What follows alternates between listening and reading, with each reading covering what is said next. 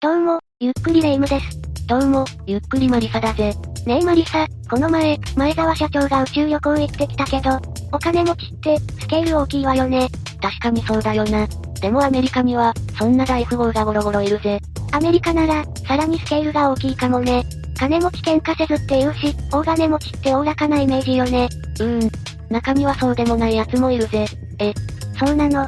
ロバート・ダークスという大富豪が、とんでもない殺人事件をやらかして、全米を騒然とさせたぜ。そんな事件があったのね。詳しく聞かせて。じゃあ、今回は大富豪殺人鬼ロバート・ダースト事件について、紹介していくとするか、それでは、ゆっくりしていってね。それで、どんな事件だったのロバート・ダーストは、不動産事業で資産44億ドルと言われるダーストファミリーの長男なんだ。ロバートは大金持ちの家に生まれたのね。そして、疑惑のミリオネアと呼ばれるほど、彼の周辺では不審な事件が相次いで起こったんだ。疑惑のミリオネアか。ありがたくない称号ね。ロバート・ダーストの罪状は、殺人罪だぜ。大金持ちなんだから、お金目的じゃないわよね。 3人を殺したと疑われているんだけど、1人については正当防衛が認められて無罪になっているんだ。正当防衛。でも死んじゃったわけだよね。それって過剰防衛なんじゃないのこの正当防衛は、隣人を殺してバラバラにしたのに、無罪が認められたんだぜ。バラバラにしたのに正当防衛なの。だよな、普通に考えたら、死体をバラバラにしたのに、なぜ正当防衛が認められるのか、アメリカの裁判の不思議なところだぜ。確かに信じられないくらいの賠償金額を命じられたりするしね。日本じゃ考えられないわよね。残りの二人は、妻のキャスリーン・マコーマック・ダーストと、友人のスーザン・バーマンの殺害だぜ。なるほど。とにかく3人の死に関わっていたというわけね。ロバート・ダーストは、1971年秋に、医学生の、キャスリーン・マコーマックに出会ったんだ。後に奥さんになる人ね。二人は恋に落ち、バーモントで健康食品店を開いて、仲睦まじく暮らしていたんだけど、ロバートの父は彼をニューヨークに呼び戻したんだ。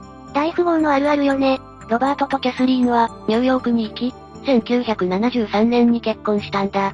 出会って割とすぐに結婚したのね。その後キャスリーンは、小児科医になることを目指し、医学学校に通っていたんだ。また学生に戻ったのね。その後、ロバートとキャスリーンの夫婦関係はうまくいかなくなっていて、ロバートは別の女性と暮らし始めていた。離婚してないのに。それはまずいでしょう。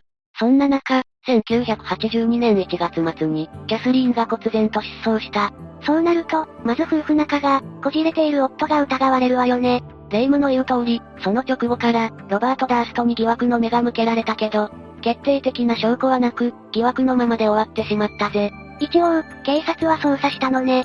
この一連の失踪事件は世間を賑わせた事件だったけど、結局犯人も見つからず、キャスリーン・マコーマック・ダーストも、発見されなかったんだ。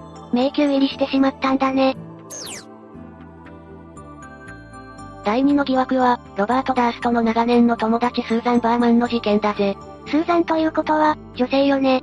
スーザン・バーマンは、UCLA 時代にロバート・ダーストと知り合った女性で、彼をとても慕っていたんだ。学生時代からの友達なのね。スーザン・バーマン自身の結婚式の時には、バージンロードをロバート・ダーストが花嫁の父役として歩いたほどの、親友だったんだ。ええそれはかなりの間柄ね。父親役ってのは気になるけどね。そして、ロバート・ダーストの最初の妻のキャスリーン・マコーマック・ダーストが、失踪し、マスコミに追われた時に、広報のような立場で、彼をバックアップしていたのも彼女だったんだ。マネージャーみたいなものね。彼のアリバイの証言もしていたぜ。そりゃ怪しいアリバイよね。もはやそりゃな芝居だわよ。スーザン・バーマンは、以前はギャングだった父の遺産で、裕福に暮らせていたんだけど、亡くなった時には投資に失敗し破産して、家族も失って一人で暮らしていたんだ。お父さん、ギャ、ギャングだったのね。だから、家賃も払えない状況で、ロバートが5万ドルもの大金を援助していたみたいだぜ。なるほど。なんとなく事件の匂いがしてきたわ。確かにスーザン・バーマンの立場だったら、大金持ちのロバート・ダーストにお金を無心するために、キャスリーン・マコーマック・ダースト失踪に関する情報を警察に暴露すると、脅したと考えるのは妥当だよな。本来アリバイも嘘かもしれないしね。そう考えると、ロバート・ダークスは、スーザン・バーマンを消すしかないと考えて当然だよな。 5万ドルも援助というより、ゆすられていたかもしれないしね。そして、2000年12月24日にギャングの処刑のやり方で、殺害されているのが発見されたんだ。クリスマスイブにギャングの処刑法で、なんかむごい殺害だわね。 2000年にロバートの最初の妻の失踪の捜査が始まった時には、ニューヨーク検察局はスーザンを事情聴取する準備をしていたと言われているから、これを察知して殺害した可能性は高いよな。動機はありすぎるほどあるわよね。第3の疑惑は、ロバート・ダーストが被害者を殺してしまったことは、明白な事実なんだ。これが正当防衛の事件ね。そうだぜ。正当防衛が認められたから、殺人罪とはならなかったぜ。そうなんだ。被害者は、ダーストの家の隣人でモーリス・ブラックという人物だった。隣に住んでた人だったのね。 2001年10月9日に、被害者のバラバラ死体がテキサス州のガルペストン湾で発見された。前の事件から1年も経ってないわよね。その直後ロバートは逮捕されたが、翌日には300万ドルの保釈金で釈放されたんだ。 300万ドルさ、さすが疑惑のミリオネアね。その後保釈中でありながら、ペンシルベニア州で万引きをして捕まり、結局テキサス州に引き渡されたぜ。何それ大富豪が万引き。それって精神的に病んでない。その後裁判では敏腕弁護士を雇い殺人については無罪を勝ち取ったんだ。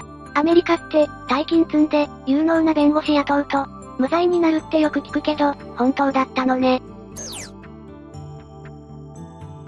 ロバート・ダーストは、3人もの人を手にかけたと疑われていて、猟奇的な殺人もしている。最初の疑惑はともあれ、第2、第3の疑惑は確かに異常性を感じるわね。万引きも理解できないわ。事実はどうあれ、さすがにロバート・ダーストの精神的な問題があるのではないかと、勘ぐってしまうよな。確かにそうね。拘束された時に精神鑑定をしたと思うけど、1953年、ロバート・ダーストが10歳の頃、精神科医に診てもらったことがあったそうだ。結果はどうだったの人格の分裂と、場合によっては統合失調症の疑いがあったそうだぜ。幼い時から、精神的には不安定だったのかもね。 2003年にロバート・ダーストが正当防衛となった裁判の時には、精神科医によってアスペルガー症候群と診断されていたぜ。アスペルガー症候群って、アスペルガー症候群は乳幼児期に発症する発達障害の一つで、対人関係社会性の障害や情動行動が見られ、自閉症に近いが、著しい言語発達の遅れがないことが特徴なんだ。じゃあ、見た目だけじゃ、ちょっとわかりにくい障害なのね。 3つの事件は、やがてドキュメンタリー番組になり、全米を騒然とさせたぜ。どんな番組だったの ?6 週連続のドキュメンタリー番組ザ・ジンクスの中で、ロバート・ダークスは再三にわたり3人を殺したのかと聞かれていた。え、本人も出演したのロバートは、それを否定し続けていたけど、最後の撮影が終わりトイレに行った時に、俺が全員殺したんだよと呟いてしまったんだ。自白したのその時ロバートはまだピンマイクをつけていて、その音声をマイクが拾って記録していたんだ。ピンマイクを外し忘れたのね。このドキュメンタリーの監督のアンドリュー・ジャレッキは、その収録から2年後にこの音声に気づき、警察に通報したんだ。 2年後かい。収録から通報までがかなり時間が経っていたから、世間からは批判されたぜ。まあ、そうなるよね。ロバート・ダーストは収録が終わって、つい本音を漏らしてしまったんだろうな。それで、これは証拠になったの。残念ながら、この録音が、裁判での証拠に採用されることはなかったみたいだな。なんだやっぱり証拠にはならなかったのね。ロバート・ダーストの最初の妻のキャスリーン・マコーマック・ダーストの失踪を、モチーフにし、全容を推理してシナリオが作られた幸せの行方という映画まで制作されたぜ。映画にもなったのララランドや君に読む物語のライアン・ゴズリングが、ロバート・ダーストをモデルにしたデビッド・マークス役を演じているんだ。自主制作とかのレベルじゃないのね。ちゃんと DVD も発売されているぜ。どんな内容なの1970年代、ニューヨークで不動産業を営む富豪の御曹司デビッドは、平凡な家庭出身の女性ケーキと出会う。結構、まんまよね。父の反対を押し切り二人は結婚し、バーモントで自然食品の店を営み、つつましくも幸せな日々を送る。本当に、まんまね。しかし、デビッドは父親に連れ戻されて、家業を手伝うことになる。ここも一緒だし。そして、デビッドは、妊娠したケイテに中絶を強要し、少しずつ奇妙な行動をし始める。この辺は、オリジナルなのかなある日、忽然とケイテが姿を消してしまう。こんなあらすじだぜ。ちょっと見てみたい気がするわね。アマゾンでポチッとしようかな。それで、ロバート・ダーストは、どうなったのロバートが捕まったんだけど、そのきっかけとなったのは、スーザンに送っていた手紙の筆跡が、スーザンの殺害の後、犯人がビバリーヒルズ警察に送っていた手書きのメモと一致したからだぜ。筆跡で足がついたんだ。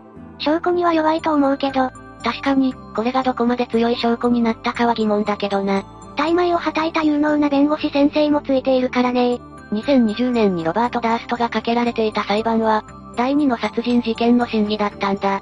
最初の奥さんの事件と正当防衛のバラバラ殺人は、お咎めなしなのね。てか、裁判ってつい最近だったのね。新型コロナの影響で何度も裁判は延期されたりしたけどな。アメリカは感染者多かったからね。裁判が再開され、ロバート・ダーストは、20年以上前に親友のスーザン・バーマンを殺害した罪で、仮釈放なしの終身刑を言い渡された。最後は終身刑だったのね。いや、判決から3ヶ月余りで、ロバートは亡くなってしまったんだ。78歳だった。ええ死んじゃったの。 2021年10月14日の量刑判決の後、ダーストは新型コロナウイルス陽性と判定され、病院に搬送されて人工呼吸器につながれたんだ。新型コロナに感染していたのね。結果として他の病状も悪化し、2022年1月10日に心肺停止になり死亡したぜ。つい、この前の話よね。ダースト氏は本日未明、カリフォルニア州の強制施設に収容中に亡くなりました。ダーストの裁判で弁護人を務めたチップ・ルイス氏は、ニューヨーク・タイムズ紙にこう発表し、次にこんな風に語ったぜ。死因は、この数年我々が裁判所に再三報告してきた、いくつもの疾患に伴う自然死だったと理解しています。例の有能弁護士ね。さらにダーストの主任弁護士、ディック・デゲリン氏は、彼は膀胱癌を含む多くの健康上の問題を抱えていた。この10年間、拷問同然の仕打ちを受けていた。刑務所にいて、病気で、彼が裁判を生き残れるとは思えなかった。あの状態で裁判にかけるべきじゃなかったと語ったぜ。そんなこと言っても、人を3人も殺めているわけだからね。いやー、でもまさかの展開だわ。事実は小説よりもきなりだな。ラストシーンは映画より劇的な幕切れになったというわけだな。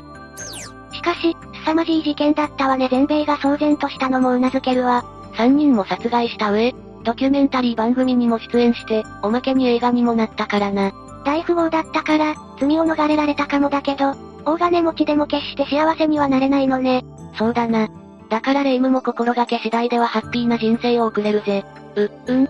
頑張ってみるね。しかし、刑は確定したものの、最後まで謎が多い事件だったよな。結局、失踪した奥さんは発見されなかったしね。というわけで今回は全米を騒然とさせた、ロバート・ダースト事件について紹介したぜ。それでは、次回もゆっくりしていってね。